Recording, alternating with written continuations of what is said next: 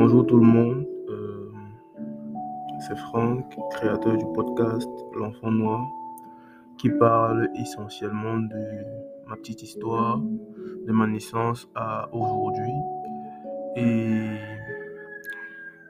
dans laquelle je vais vous raconter mon vécu, mes souffrances, mes misères, euh, mes amourettes aussi, parce qu'il y en a beaucoup. Euh, en général, ma vie.